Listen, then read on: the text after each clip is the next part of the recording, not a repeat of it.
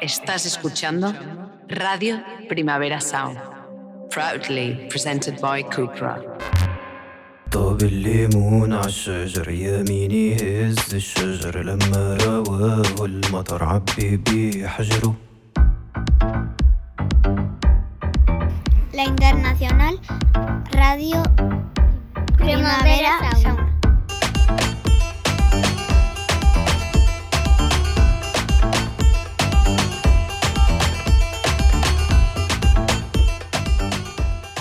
Bienvenidas, bienvenidos, bienvenides. Esto es La Internacional, un programa sobre historias que no siempre son noticia en cualquier continente. Somos Adriana Cardoso e Ibai Arvideaza de Zungukop y hoy vamos a hablar de Myanmar. Se cumplen dos años de un golpe de Estado que ha dejado ya casi 3.000 personas asesinadas, un millón y medio de personas desplazadas internas y más de 13.000 detenidos en condiciones inhumanas. La Junta Militar está reprimiendo duramente a todos aquellos que consideran opositores. Se han verificado gravísimas violaciones de los derechos humanos sin que ello haya suscitado apenas ninguna reacción internacional. Los militares han extendido el estado de alarma y no se han convocado a las elecciones para ceder el poder a un gobierno civil interino como habían prometido. Pónganse cómodas, comenzamos.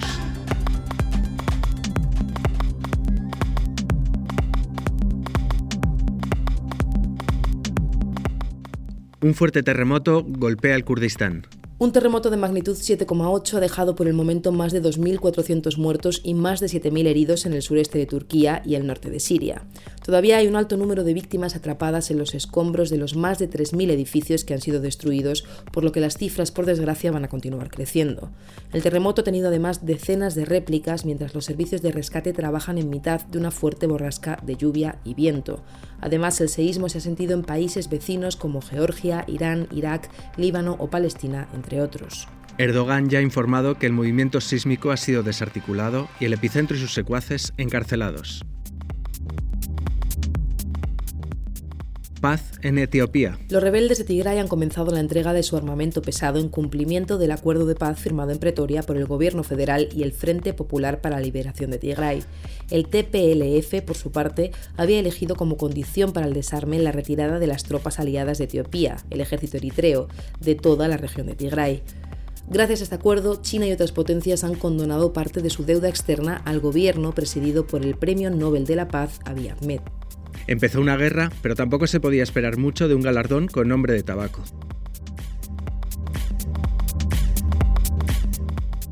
Hambruna en Somalia. La terrible sequía que está viviendo el Cuerno de África está provocando una inseguridad alimentaria aguda en la región. Según la ONU, 2023 será recordado por una hambruna mundial y si la trayectoria actual continúa, estiman que 50 millones de personas podrían morir de hambre a inicios de este año. Tras fallar las últimas cinco temporadas de lluvia en un país agrícola como es Somalia, la situación continúa empeorando y millones de somalíes han abandonado ya sus casas. En el año 2011 Somalia sufrió la hasta ahora considerada peor hambruna de su historia, como consecuencia de solo tres temporadas de lluvia fallidas. Los expertos aseguran que esta situación es consecuencia directa del cambio climático y que además no tardará mucho en notarse en Europa. Porque si no se nota en Europa no importa, ¿no?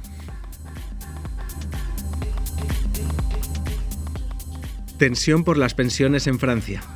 La propuesta de reforma de las pensiones en Francia, que proponía aumentar la edad de jubilación de 62 a 64 años, provocó protestas masivas en el país con más de un millón de manifestantes. Hasta el 68% de los franceses se opone a esta reforma, lo cual ha obligado al gobierno de Macron a ofrecerse a suavizar la propuesta. Con el apoyo de los conservadores podrían votar a favor de fijar en 63 años la jubilación para quien empezase a trabajar a los 20 o 21 años, aunque los partidos de izquierdas y los sindicatos consideran esta reforma insuficiente y podrían proseguir las protestas en las calles. Aquí la nota de humor la pusieron comisiones obreras y UGT, que se manifestaron frente a la Embajada de Francia contra una propuesta que fija la edad de jubilación tres años antes que la reforma que ellos mismos firmaron.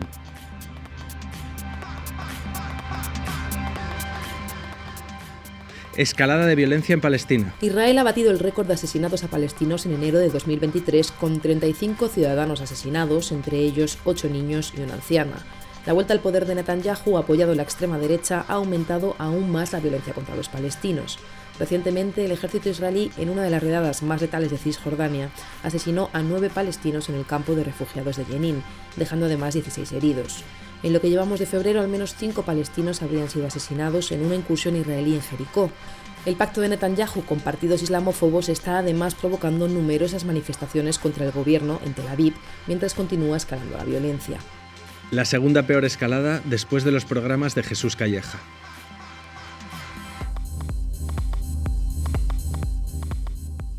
Elecciones presidenciales en Chipre. El exministro de Exteriores y candidato independiente de centro derecha, Nikos Christodoulidis, ha ganado la primera vuelta de las elecciones presidenciales en Chipre, que se disputará contra el también independiente Andreas Mavroyanis. Ambos son ex colaboradores del presidente saliente Anastasiadis, quien lleva el poder desde 2013. En 2019 Chipre enmendó su constitución limitando la figura del presidente a dos mandatos como máximo. Entre los principales retos para el nuevo dirigente está la inflación, que supera el 10%, los últimos escándalos de corrupción y las relaciones con la República Turca del norte de Chipre, ya que el país está dividido en dos desde que Turquía invadió el norte de la isla en el 74 como respuesta al golpe de los nacionalistas grecochipriotas. La verdad es que no ha habido mucha atención a los comicios, no le han hecho ni cosia.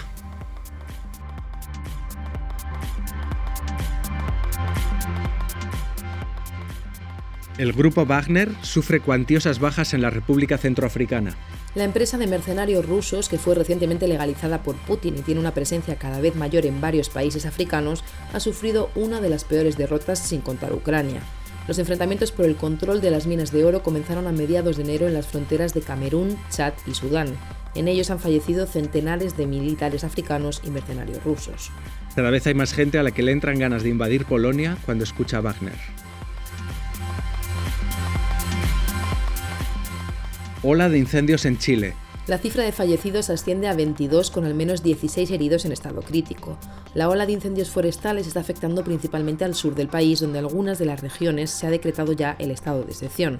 Alrededor de 1.500 personas estarían refugiadas durante los últimos días en albergues de la zona donde ha habido más de 250 incendios activos. Estos han coincidido con una ola de calor y una sequía de 13 años y según la ministra del Interior se habría quemado en una semana la superficie que se incendia habitualmente en un año completo. Sequía de 13 años podría ser el título de la biografía del Chocas. Comienza el juicio por las revueltas de Hong Kong. 47 activistas, abogados y políticos, entre otros, fueron acusados por la celebración de unas elecciones primarias en 2020 tras varios meses de protestas multitudinarias que reclamaban más libertad para este territorio semiautónomo chino. Están acusados de organizar un esquema para subvertir el gobierno de Hong Kong, tras celebrar estas elecciones que tenían como objetivo componer una lista que compitiera contra los partidos pro-Beijing acudieron a votar 600.000 personas y el gobierno chino declaró ilegal la votación. Tan solo 16 de los 47 procesados irán a juicio, ya que el resto ya se ha declarado culpable.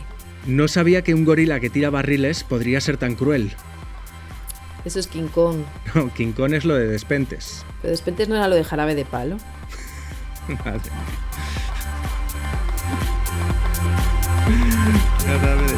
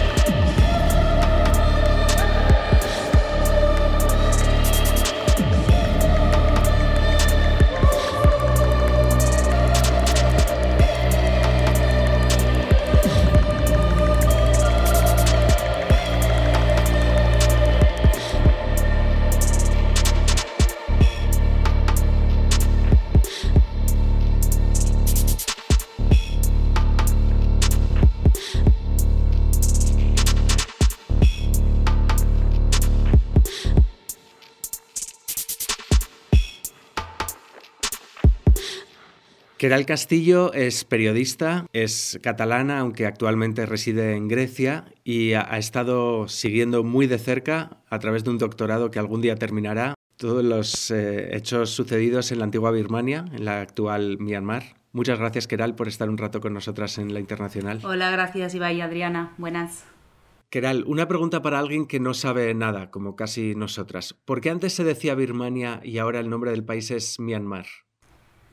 Pues esto es una cuestión eh, bastante controvertida. El tema es que Birmania, Burma, ¿no? es el nombre eh, colonial ¿no? británico.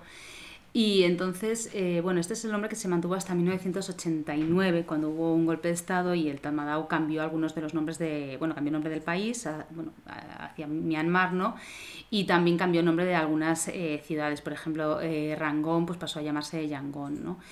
Em, entonces hay mucha polémica alrededor de esto porque sí que es verdad que mucha gente usa Myanmar porque no quiere usar el término colonial que es eh, Burma, pero también es cierto que hay gente que no quiere usar el término Myanmar pues porque al final es un nombre designado por los militares. Lo que pasa que, bueno, yo de mi estancia allí en el país sí que es verdad que la gente em, yo, o sea, no usa Burma, ¿no? Eh, ¿no? ¿no? usa Burma y ellos no se identifican como, o sea, no hablan de, ellos no dicen que son birmanos, sino ellos dicen que son Myanmar.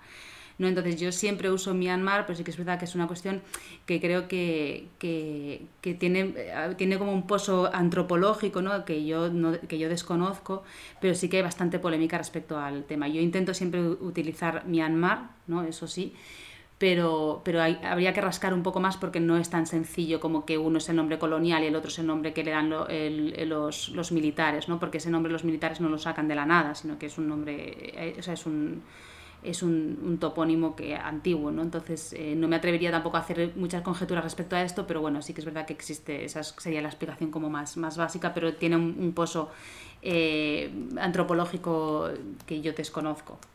Se cumplen eh, dos años del golpe de Estado. No sé si nos podrías poner un poco de contexto, así a modo de resumen, qué intereses había en juego. Sí, bueno, mira, el, 8 de noviembre del 2020 hubo unas elecciones generales que ganó la Liga Nacional por la Democracia, que es el partido de Aung San Suu Kyi. Eh, ganó con un 80% más o menos de, los votos, ¿no? Y fue una victoria pues, aplastante, ¿no? Y, bueno, y esto, esto ocurre el 8 de noviembre de 2020, ¿no? Y unos meses más tarde, en, en febrero de 2021, el 1 de febrero de 2021, pues se, se lleva a cabo ese golpe de Estado, ¿no? Yo tengo que decir que, eh, bueno, a mí me sorprendió y no, porque sí que es verdad que los militares, el Tatmadaw, que es el ejército birmano, siempre ha tenido muchísimo poder en Birmania, ¿no? Y a pesar de que en 2015 hay las elecciones democráticas y Aung San Suu Kyi sube al poder, ¿no? Em, el, Tatmadaw siempre ha tenido eh, la sartén por el mango, por decirlo de alguna manera. Entonces, Em, sorprendió y no sorprendió. Lo que sí que yo he intentado eh, como darle vueltas estos dos años es porque, por qué en ese momento se da ese golpe de Estado. ¿no? Y es una cosa como que no he terminado de entender porque al final en la Constitución de 2008, Myanmar está regida por la Constitución de 2008, ¿no? y en esa Constitución se establece que por ley los militares siempre tienen un 25% de los escaños. ¿no? O ellos tienen un poder asegurado en el Parlamento, sea cual sea el resultado electoral. Em, entonces, aparte del 25% de los escaños, siempre se les da en los ministerios de Interior, Defensa y Fronteras. O sea, el, los militares, el Tatmadaw ya tenía un poder efectivo ¿no? a la práctica, o sea, que no era ni siquiera un poder simbólico, sino un poder eh, simbólico, práctico y, a y, a todos los niveles. ¿no? Entonces, bueno, lo que las explicaciones que, se dieron desde la Junta Militar, desde el Tamadao en ese momento, fue que había habido un fraude en las elecciones ¿no? y que eh, por eso pues, no se podían considerar como válidas ¿no? y por eso tomaron el poder. Pero sí que es verdad que a mí me sorprendió porque pensé, joder, pues si es que es una gente, o sea, los militares ¿no? que ya tienen, el, ya tienen muchísimo poder en Myanmar, ¿no? ¿Qué necesidad hay de hacer esto? ¿no? Pero el caso es que, es que hicieron ese, ese, golpe, ese golpe de Estado hasta el día de hoy. Entonces, em, en ese momento, en, el 1 de febrero de 2021, el Tatmadaw dice que va a hacer elecciones en un año, ¿no? cuando se haya restablecido la situación. Nos plantamos en, febrero de 2022, el año pasado, ¿no? Eh, no hay convocatoria de elecciones y hasta el día de hoy, que es eh, pues, febrero de 2023. Entonces, eh, bueno, los intereses que había en juego em, retomar el control del país. Al final la democracia birmana es una democracia muy era muy joven, ¿no? Em, pues bueno, retomar el control del país. Se acusó básicamente a la Liga Nacional por la Democracia de haber llevado una, haber hecho unas elecciones fraudulentas, ¿no? Y luego se acusó a Aung San Suu Kyi y a todo su, a todo su gabinete de, pues de corrupción y de fraude, bueno, fraude, corrupción, luego acusaciones de que se habían saltado las normas del COVID, o sea, toda una serie de acusaciones, ¿no? Que luego han ido materializándose en diferentes juicios y, y bueno, ya básicamente toda la cúpula de la Liga Nacional por la Democracia está encarcelada o en el exilio. En un reciente reportaje en La Marea, tú recoges varios testimonios de gente que vive allí. ¿Nos puedes explicar cómo cambió el golpe la vida de los habitantes de Myanmar?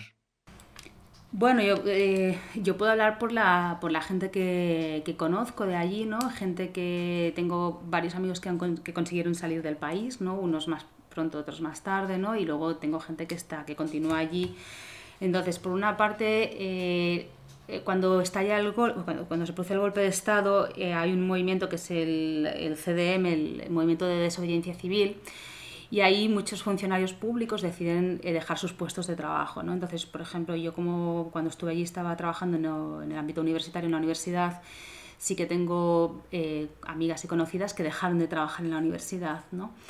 Eso, eso fue un movimiento que iniciaron sobre todo el sector médico, Em, entonces, bueno, pues em, la gente que estaba allí, que tenía una vida, eh, pues se le ha roto la vida porque al final esta gente que dejó de trabajar también eh, no pueden acceder a otros trabajos porque están etiquetados como CDM, ¿no? Eh, movimiento, o sea, los, CDM, el movimiento de desobediencia civil y no pueden encontrar otros trabajos, no han podido volver a las universidades. Luego hubo personas que sí que, bueno, más conniventes con el régimen, que, pues, que no levantaron la voz y que se quedaron en sus puestos de trabajo y su vida, pues ha dado un cambio, pero no, no tan acusado, ¿no? Y luego hay la gente pues que, que directamente se fue hacia países como, como, Tailandia, ¿no? Muchísima, hay muchísima comunidad birmana en Chiang Mai, por ejemplo, ¿no? En la frontera y que operan desde allí, que han continuado pues o bien estudiando o han encontrado algún trabajo allí y, y, demás, ¿no? Lo que sí parece es que la, la, o sea, la, vida de esta generación, la generación Z, ¿no? De gente que, pues bueno, que ahora tienen unos 30 años y que habían vivido en una semidemocracia o una democracia que, con, con, con todo lo que eso conlleva, con redes sociales abiertas, con medios de comunicación mmm, alternativos que más o menos podían operar en libertad controlada, pero bueno, cierta libertad, porque tampoco se puede hablar de una... O sea, no, no podemos decir que antes del golpe de 2021 hubiese una democracia de facto llena y, y súper libre, ¿eh? tampoco. Pero bueno, sí que toda esta generación han visto como pues sus sueños rotos, ¿no? Yo tengo una muy buena amiga, pues que ella había estado incluso estudiando en el extranjero, ¿no? Que es una cosa como que antes de 2015 hubiese sido más impensable y, y, claro, de pronto se ve atrapada, ella forma parte del movimiento de desobediencia civil, no puede trabajar, eh, dejó de trabajar en, en, su sitio donde estaba, en su trabajo, no arrastra una depresión inmensa.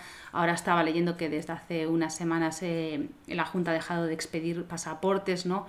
Luego también la gente que se significó con las protestas y que estuvo en el, en el movimiento de desobediencia civil, pues están, al final están etiquetados, o sea que hay, que hay órdenes de arresto con ellos, o sea, son gente que no pueden salir del país y salir del país es muy peligroso, o sea, salir de manera ilegal del país resulta muy peligroso, ¿no? A través de las, de las fronteras con, con India o con Tailandia en este caso, ¿no? Hemos visto eh, la Junta eh, ha ejecutado a, a opositores eh, muy conocidos, como el, el, rapero más, más famoso del país, o también a distintos activistas estudiantiles. ¿Quién compone la, la oposición a la dictadura? ¿Es, es una oposición plural? Sí, eh, la oposición, pues eh, yo creo es que al final la gran mayoría de la población, ¿no? O sea, al final es, eh, por una parte tenemos el National Unity Government, el gobierno, el gobierno de unidad nacional, ¿no? que está operando desde diferentes países ¿no? y que tiene una estructura de gobierno que ha sido reconocido, por ejemplo, por el Senado francés, ¿no? Pero que, pero que bueno, que está ahí en la sombra. Luego tenemos las People Defense Forces, que están, bueno, los dos son considerados grupos terroristas por la Junta birmana, ¿no? Con todo lo que eso implica. O sea, cualquier persona que sea sospechosa de pertenecer al People Defense Forces, a las fuerzas de defensa del pueblo, y o que tenga contacto con ellos, pues son susceptibles de ser arrestados, ¿no? Y, y enjuiciados, ¿no? Eh, y luego tenemos pues, eh, bueno, pues eh, los, la gente del movimiento de desobediencia civil y luego están todos esos grupos eh, armados étnicos ¿no? que ya existían antes del 1 de febrero de 2021 que han continuado pues luchando. ¿no? Es muy interesante ver porque estos freedom fighters, eh, las, fuerzas de defensa del pueblo, se están formando con los grupos, eh, con las guerrillas étnicas que llevan luchando desde el 62 contra el Tatmadaw. ¿no? Entonces se está produciendo como bueno, un revulsivo potente en ese, en ese aspecto, ¿no? Las guerrillas que llevan luchando pues desde el 62, que conocen muchísimo el territorio, ¿no? Eh, no sé, se me, se me, ocurre, por ejemplo, el Kachin Independence Army, ¿no? El KIO, ¿no? O, el Karen National Liberation Army, el KNLA, están formando a esos eh, freedom fighters que no tienen ningún tipo de experiencia para ofrecer resistencia a los ataques de la, de la, de la junta militar, ¿no? del Tatmadaw. ¿no? Entonces, la oposición birmana ahora, pues es, yo diría que la gran mayoría de población. ¿Y quién respalda a la junta? Tanto internamente como en el exterior, ¿hay potencias extranjeras que la estén sosteniendo? A ver, desde el, desde el ámbito internacional, cuando se produce el golpe de Estado, las, las respuestas fueron bastante tibias, ¿no? Eh, de los países de la zona, quiero decir. Por ejemplo, pues eh, Singapur dijo que pues, Singapur dijeron que estaban preocupados, ¿no? Indonesia instó a las partes a respetar al gobierno legítimo y abordar las diferencias con los mecanismos legales disponibles, ¿no? Eh, Filipinas, Tailandia y Camboya pues se, ponen de lado ¿no? y, decían que se trataba de asuntos internos del país. Y India siempre se ha mostrado muy, muy prudente con el tema de Myanmar. Y China, por ejemplo, que es un, como el país que tiene más fuerza en Myanmar, eh, pues instó a las partes a resolver las diferencias. Como veis, todo muy, muy polite, ¿no? Muy, muy, muy de, bueno, muy, no sé, como muy tibio todo, ¿no? Eh, en aquel momento, por ejemplo, el Consejo de Seguridad de Naciones Unidas evitó usar el término golpe de Estado porque eh, pues China y Rusia presionaron para que así fuera. ¿no? Eh, en estos momentos, uno de los grandes garantes de esta, de esta junta militar son, es Rusia, ¿no? porque desde 2012 hasta 2021, por ejemplo, las inversiones de Rusia armamentísticas en Myanmar ¿no? eran a la par que las, que las chinas. ¿no? Entonces, yo creo que, bueno, yo creo no, hay un, informe de Crisis Group que estaba leyendo el otro día, ¿no?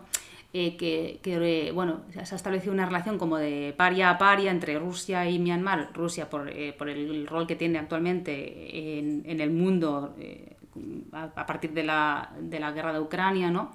Y entonces Rusia es uno de los garantes de esa, de esa bueno, de, de, ese gobierno militar. Bueno, no, no, no, me gusta llamarlo gobierno, pero bueno, de esa dictadura militar que, en la que está en la que está eh, Myanmar. Sí que es verdad, por ejemplo, que China y Rusia, que siempre suelen ir a par en algunos aspectos, eh, en el caso de, Myanmar tienen diferencias en cómo abordarlo, ¿no? pero de momento, eh, bueno, parece que se van entendiendo y China tiene una política de laissez-faire, ¿no? un poco de, bueno, de dejar que, que, vaya, que vaya pasando el tiempo. Sí que, sí que diferentes analistas internacionales ven la tendencia como a, a intentar calificar el, el, el caso eh, de Myanmar como una guerra civil, ¿no? Entonces, esa es la excusa perfecta como para que nadie intervenga en el asunto, ¿no? Entonces sí que hay un cierto interés en presentar este conflicto, o sea, este conflicto o esta situación, más que conflicto, ¿no? Eh, como, una, como una guerra civil, ¿no? Y bueno, últimamente en, diciembre, ¿no? ahora en 2022, hace nada, hace un par de meses, el Consejo de Seguridad de Naciones Unidas sí que adoptó una resolución que hasta ahora no lo había hecho ¿no? sobre la situación en Myanmar, con 12 votos a favor, ¿no? Eh, ninguno en contra y tres abstenciones que precisamente pues, son India, Rusia y, China, ¿no? Pero bueno, las resoluciones estas, pues bueno, insta a, bueno, exige el, la finalización de la, violencia en el país, ¿no? Y demás, pero bueno, al final, a efectos prácticos no, no, tiene, no tiene traducción práctica, ¿no? Y luego tenemos a la ASEAN, que ya, ahí ya no me atrevo mucho a hablar porque la ASEAN es, un, es una es una organización que me cuesta a veces entender. Yo no consigo entenderla porque es verdad que son países que tienen dinámicas distintas, ¿no? Y, también estamos hablando de países que son, no son 100% democracias, ¿no? Por ejemplo, no se puede hablar de, de Camboya como un país 100% democrático, ¿no? Entonces, bueno, ahí están, ¿no? Lo has comentado antes brevemente, pero explícanos si puedes eh, qué papel juega la, la, Premio Nobel de la Paz y líder de la Liga Nacional por la Democracia, San Suu Kyi. Pues Aung San Suu Kyi, eh, a ver, Aung San Suu Kyi está arrestada desde el 1 de febrero, ¿no? Eh, en un principio, bueno, y durante estos dos años se le han ido haciendo juicios, eh, todos ellos a puerta cerrada, ¿no? Eh, por diferentes causas, ¿no? En un principio, por ejemplo, es, fue curioso porque se la acusó como de usar unos walkie-talkies y, o sea, como una cosa como muy vaga, muy extraña, ¿no? Y luego se la acusó también de no haber respetado las, el estado de alarma ocasionado por la COVID, ¿no? Eh, luego se acusa de, de corrupción, ¿no? Eh, bueno, de, de, revelación de secretos oficiales. Entonces, eh, creo que tiene ahora mismo como unas 12 o 13 causas penales abiertas. ¿no? Por lo pronto ha sido condenada a 33 años de cárcel, es una señora, Aung San Suu Kyi, que tiene 70 y largos, creo que unos 75, 76 años debe tener, o sea que bueno, esto si realmente no se levantan esta, esta o sea, si no se le da ningún tipo de, inmunidad o alguna cosa así, pues no, no, no va a haber la luz, eh, como, o sea, no va a poder resurgir porque ya, ya está mayor, ¿no? Como, como política quiero decir, ¿no? Por un tema de, de años, ¿no?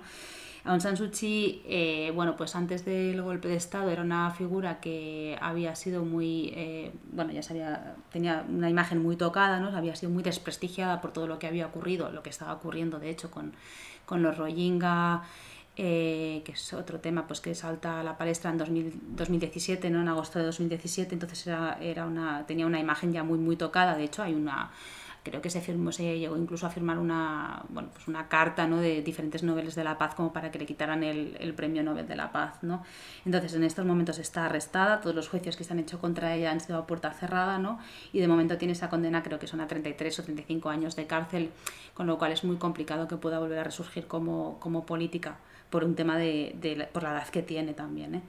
Eh, entonces, en caso de celebrarse unas nuevas elecciones y que la Liga Nacional por la Democracia incurriese en esas elecciones, yo no sé si se podría ya presentar como líder o no, eh, porque bueno, eso se tendrá que ver cuando la Junta convoque elecciones y finalmente las convoca. Eh, vamos a ver, eh, o sea, al final Aung San Suu Kyi eh, el otro, mira, el otro día estaba eh, escuchando un, bueno, una, un, un, panel discussion acerca de la situación de Myanmar, ¿no? Y claro, realmente nosotros es que realmente es el único rostro que tenemos nosotros, ¿no? Que identificamos como, como democrático en, en Myanmar, ¿no? A pesar de que no, no, yo no, nunca, no me gusta ensalzar la, la figura de Aung San Suu Kyi porque la verdad es que es su política eh, de mirar hacia otro lado cuando ocurrió todo lo de los Rohingya, no, no, la verdad es que no es, no es bueno, eh, no, no, no, no, sé cómo decirlo, ¿no? Como que no es de...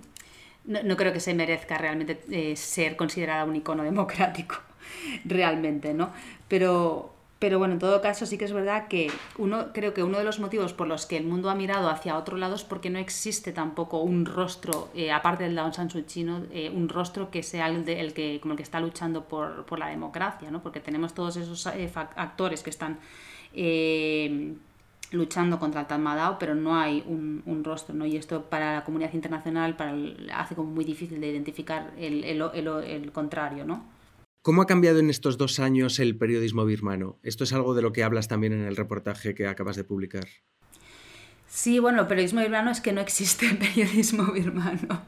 Eh, bueno, claro, en, en, en Myanmar eh, había pues una serie de, había los medios gubernamentales, ¿no? los medios afines a la, a la, a la, al Tatmadaw, evidentemente, y luego había una serie de medios independientes ¿no? que funcionaban muy bien y que, bueno, y que a pesar de estar controlados, porque como digo, pues nunca llegó a ser una democracia al 100% libre Myanmar, pero bueno, que iban, bueno, pues eh, sacaban bastantes cosillas, estoy hablando, por ejemplo, de Mitsima, de Frontier Myanmar, de, de Irrawaddy, ¿no? de diferentes medios, de todos estos medios, eh, en el momento en el que se hace efectivo el golpe de Estado, pues evidentemente tienen que, tienen que cerrar, varios de sus editores han sido arrestados y están encarcelados, ¿no? Y actualmente, pues muchos de ellos eh, operan desde, desde países, desde fuera, ¿no? Por ejemplo, pues Frontier Myanmar y, y Mitsima están operando desde, desde fuera, ¿no?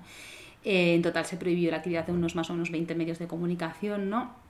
Y luego hay bastantes periodistas arrestados, ¿no? De hecho, Myanmar, eh, el otro día leía, bueno, hablaba con Daniel Bastard, que es el responsable de, del área de Asia-Pacífico de Reporteros Sin Fronteras, ¿no? Creo que ocupa el sitio 170 y, eh, 178, ¿no? De 185 que hay en el, en el índice de la libertad de expresión, ¿no?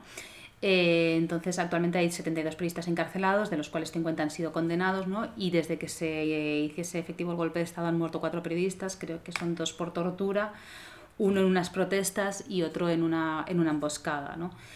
Eh, entonces, eh, me comentaba eh, Daniel Basta, ¿no? de, de, Reporteros Sin Fronteras, que sí que ha habido, eh, sin embargo, como un cambio de, de, dinámicas. ¿no? Decía que durante las semanas que siguieron al golpe hubo muchísimos arrestos. ¿no? O sea, en 2021 se arrestó a 115 periodistas, ¿no?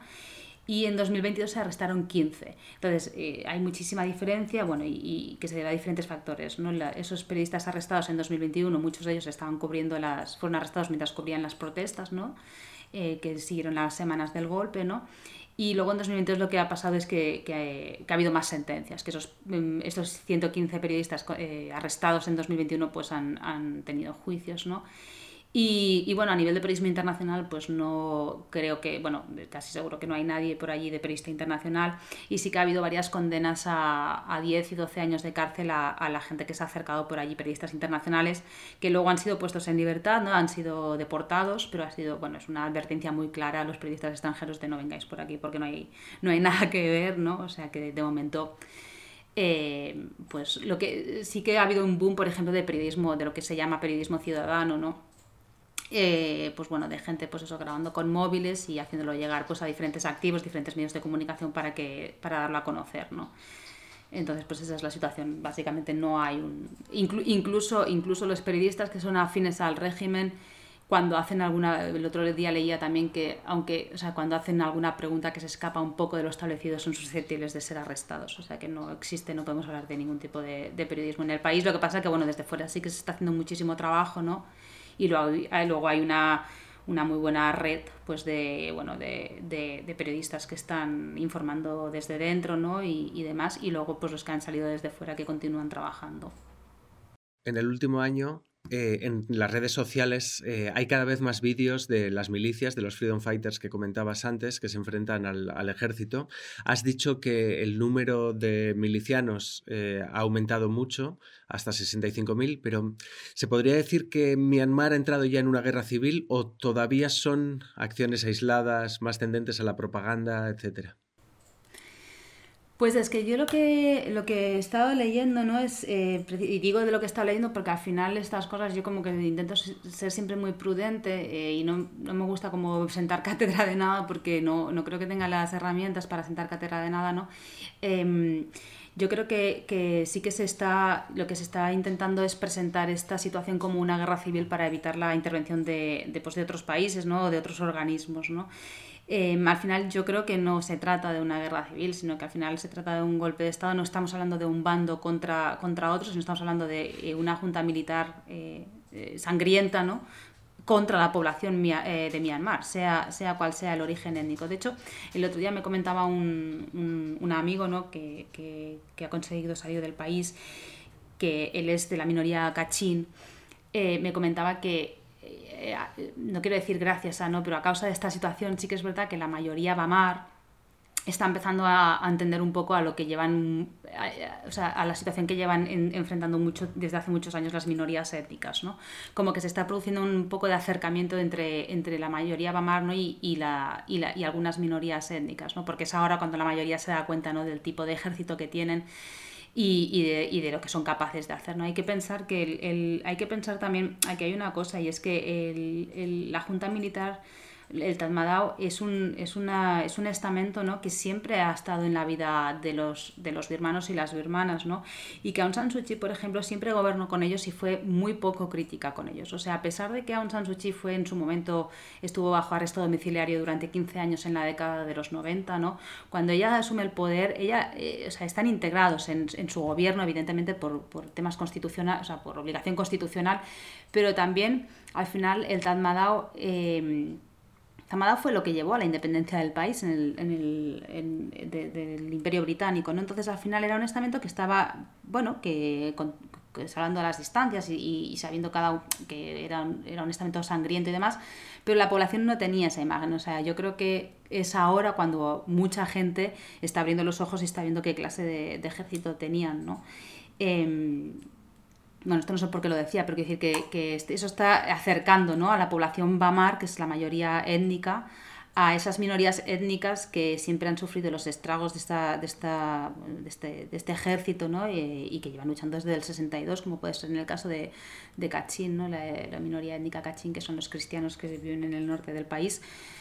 Eh, pues es que claro, para ellos, ellos llevan en, guerra con, el Tamado desde el 62, ¿no? Para ellos no es una situación nueva, ellos ya saben perfectamente cómo funcionan y por eso están pudiendo también instruir a estos freedom fighters porque conocen muy bien el territorio. Hay que pensar también que el Tamadao no tiene, no tiene poder en muchas de las zonas, eh, en, gran parte, bueno, en una parte importante del territorio de Myanmar no tiene control porque muchas zonas están autogestionadas ¿no? por, las, por los propios gobiernos locales de esas, de esas minorías étnicas.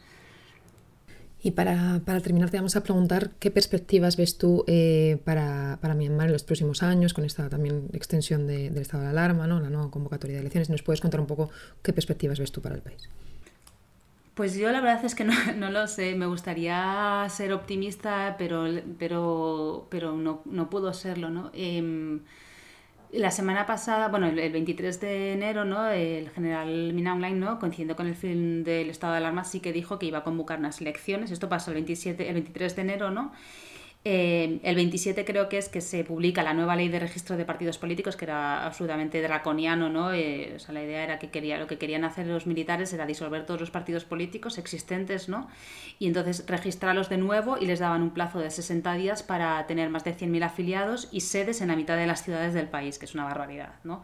Y aparte depositar eso, depositar 35.000 dólares, dólares estadounidenses, ¿no? Se explicaba en, un, en The Irrawaddy, que es uno de los periódicos que, que voy siguiendo, Em, entonces esto pasaba el 23, el 27, ¿no? Y de pronto el 1 de febrero, bueno, el, 31 de enero hubo una, una, una reunión eh, del Consejo de Seguridad del Tamadao diciendo que, bueno, que habían detectado que, que el país no estaba estable, que menuda sorpresa, ¿no? Eh, o sea, menuda sorpresa de manera irónica, quiero decir. Entonces, eh, el 31 eh, no se sabía qué iba a pasar, pero el 1 de febrero se hace una rueda de prensa por la tarde y entonces el ejército dice que no, que al final no van a convocar elecciones, que se van a esperar seis meses más. ¿Qué pasa?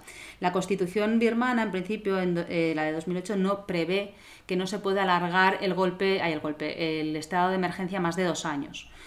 Em, claro, el 1 de febrero se cumplían dos años, a menos que, a no ser que el país esté en peligro porque está inestable, porque hay guerrillas operando, o, bueno, ¿no? Eh, en, ese, en ese caso. Entonces lo que, dije, lo que dijo el ejército era que, bueno, que ellos consideraban que el país pues, no estaba lo suficientemente estabilizado como para poder em, hacer una transición hacia un gobierno civil y convocar elecciones y han alargado pues también bajo el manto constitucional eh, seis meses más el estado de alarma, con lo cual en un principio la gente que, bueno, eh, los analistas que preveían que podía haber unas elecciones más o menos en agosto, pues bueno, esto se alarga muchísimo más.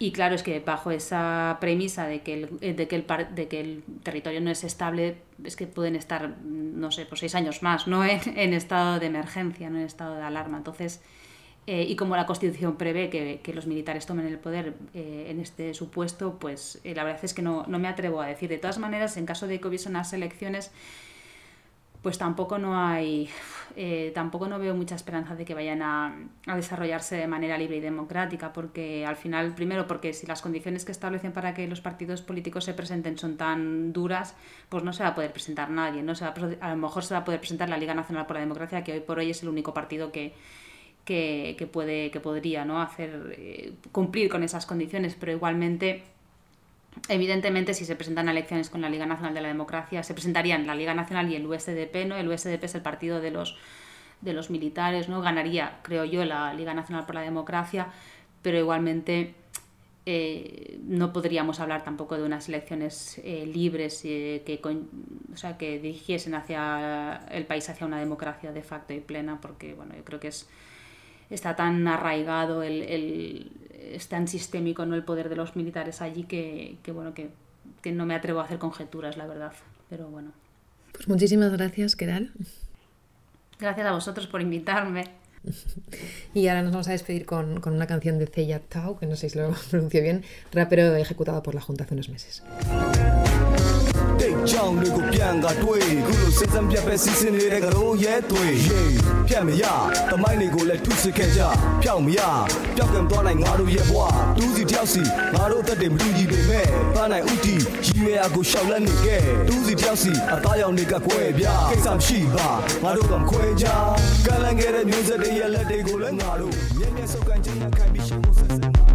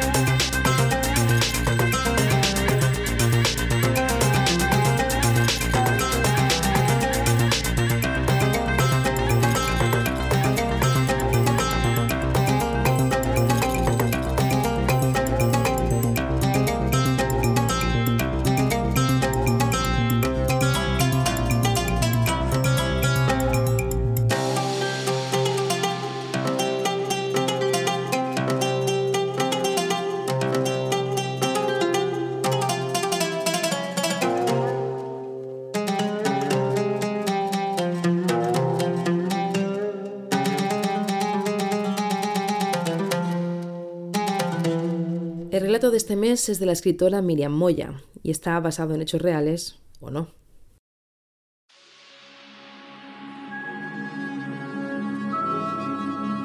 Las aguas internacionales.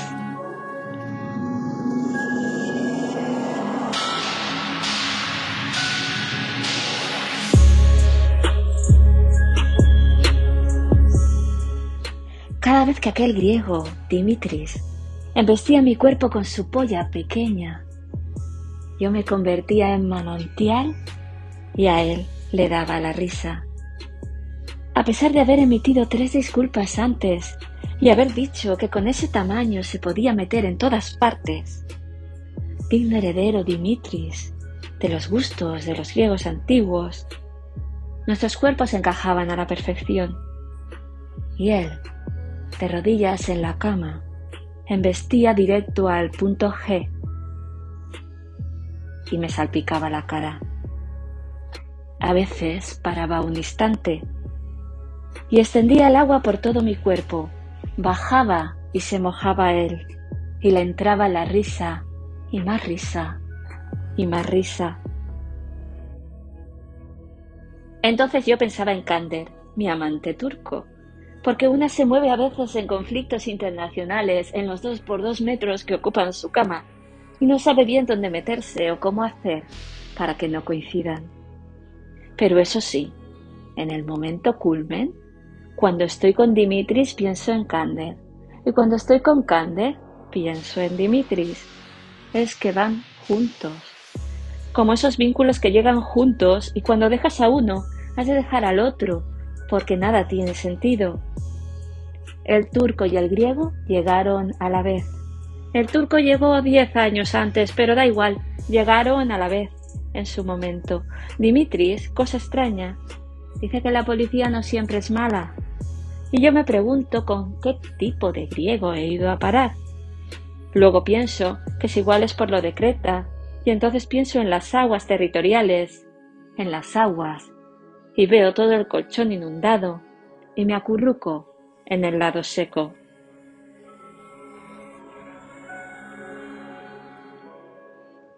Kander es distinto. A Kander le gusta controlar la situación. Yo lo que quiero es un trío. Se lo he propuesto a los dos. Dimitris, tan bello como siempre, dice, mira, no es lo mío, pero si tú quieres, yo por ti me apunto pero Kander no. ¿Y quién va a mandar ahí? Pregunta. Pues yo, ¿lo dudas? No, no, insiste. ¿Quién va a mandar? ¿Él o yo? Que no vais a mandar ninguno. ¿Sabes qué pasa, Ana?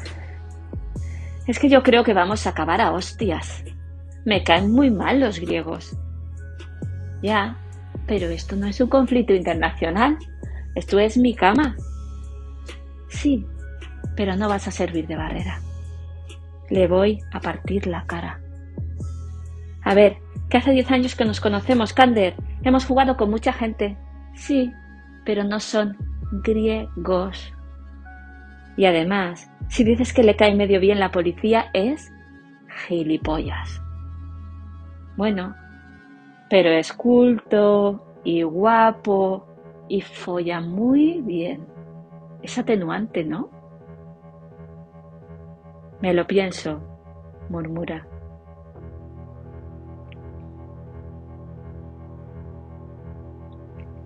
A Kander le gusta estar siempre de pie, siempre plantando cara como ha hecho su pueblo. ¿Verás a un turco de rodillas?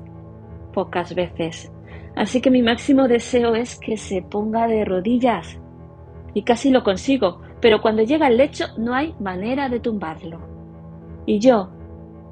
Y yo pienso que con los dos podría ser muy divertido, porque Dimitris, extraño en un griego, se deja hacer y Kander, como buen turco, no va a ceder. Y al final, al final, cuando llegue el momento de intercambiarlos en el orgasmo y necesite correrme en quién pensaré. Al final, me siento como la ONU, metiendo la pata en todas partes. Y el coño, si puedo.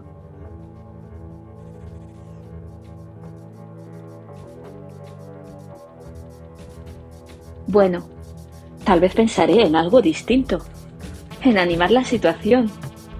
Y es que tal vez podría formar un cuarteto a tres bandas, con un apuesto diplomático internacional, afincado en Nicosia, de esos que no pegan ni golpe y viven a cuerpo de rey, e inundarlos a todos con las aguas internacionales y creer que mi cama está en Chipre.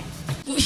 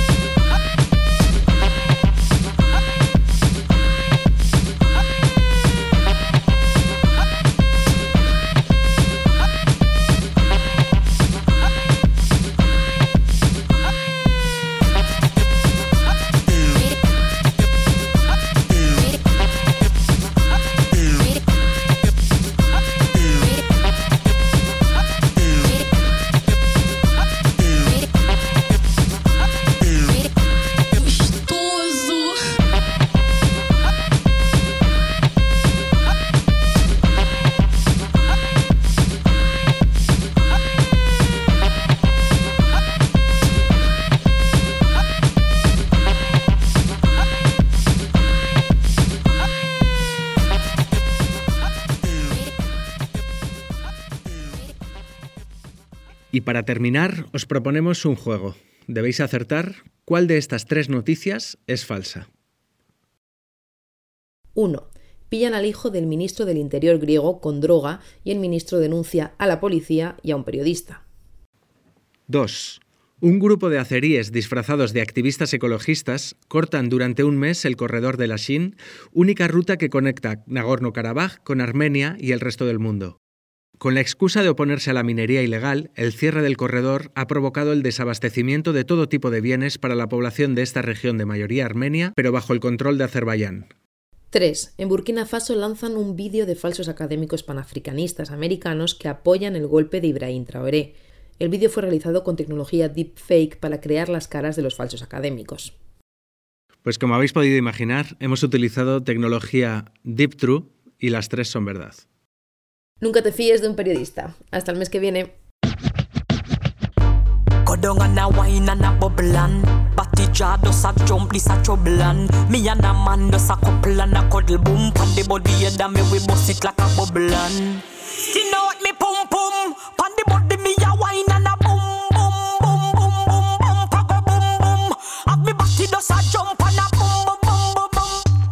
Wine pan the body and a sit down pan the beat Pum pum so tight so my man now fi cheat. Phone take a picture yeah that you fit tweet. Tell them gyal them wine ya them careful Me a pull it and a catch it pan the beat Me just a drop it. How me twerk it and a slap it pan the gong like me a map it. Oh me stuck it and a pop it and a wine it and a lap it. Take a picture you fi snap it Facebook it but crap it and Yes I saw me like it. Bring your body come here make me ride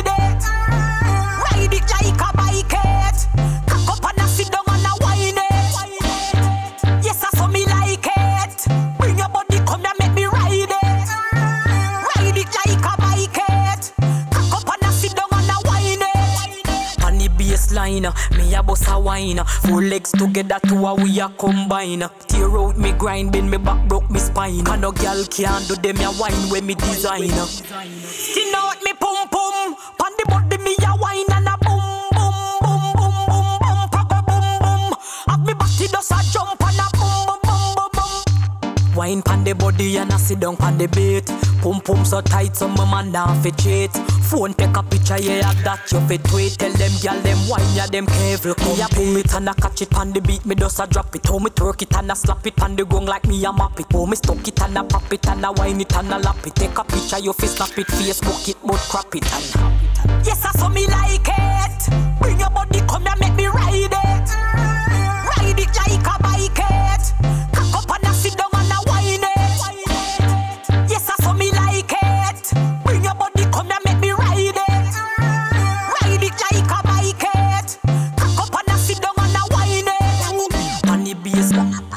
line, on the bass line. Me a boss a wine, on the bass, on the bass. Line, line, line, line.